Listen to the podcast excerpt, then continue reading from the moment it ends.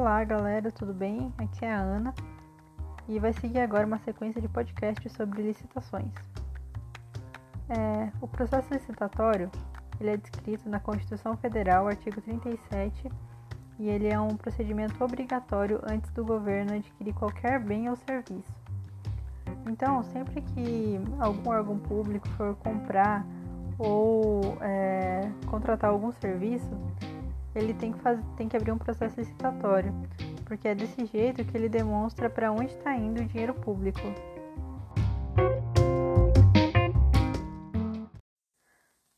Para que seja feito o processo né, de licitação, tem alguns princípios que devem ser seguidos.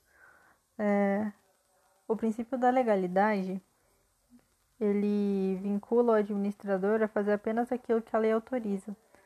Como a gente já viu, né, o funcionamento da administração pública, a gente só pode fazer aquilo que a lei autoriza, do mesmo modo acontece na licitação.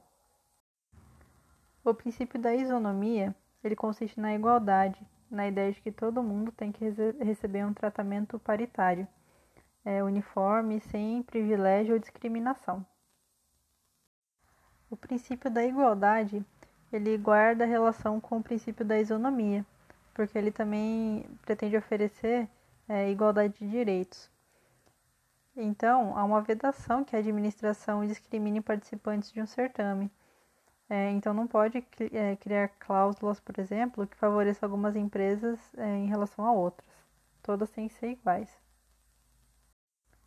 O princípio da impessoalidade diz que a, o processo licitatório ele tem que ter objetivos pré-estabelecidos para suas decisões então, ele não pode atender, por exemplo, os requisitos de pessoalidade de um dos membros do processo. Ele tem que ser impessoal.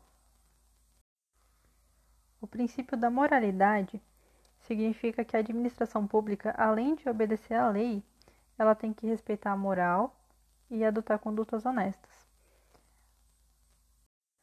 O princípio da publicidade, previsto no artigo 7, diz que qualquer cidadão pode ter acesso ao processo licitatório. Desse modo, é, não pode haver licitação sigilosa, ela tem que ser pública. O princípio da economicidade e eficiência tem o objetivo de escolher a proposta mais vantajosa, sobre o aspecto de melhor preço ou melhor técnica, ou ambos. O princípio da probidade administrativa é, pressupõe que haja ética e moral em todas as condutas da administração, que o órgão age de acordo com a boa-fé na conduta do processo licitatório. O princípio da vinculação ao instrumento convocatório, ele vem para determinar que o edital tem que ser obedecido e que tem que ser respeitado o que estiver escrito nele. Essa obrigação ela serve tanto para a administração quanto para os licitantes participantes do certame. O princípio do julgamento objetivo diz que o julgador é, deve observar os critérios do edital no seu julgamento. Ele tem que observar os critérios objetivos e pré-estabelecidos. Não pode subjetivar ou julgar o entendimento sem fundamento da lei. O princípio da celeridade, ele consta na lei do pregão, que vai ser visto mais para frente.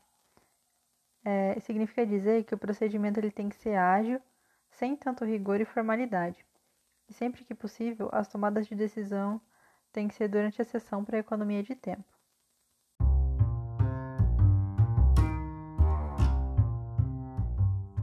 Agora que você já conheceu um pouco dos princípios licitatórios, vai ficar um pouco mais fácil de entender mais para frente. Todas as condutas da administração e dos licitantes têm que ser obedecendo esses princípios. Qualquer afronta pode ser motivo para impugnação, recurso ou até denúncia dos órgãos da fiscalização.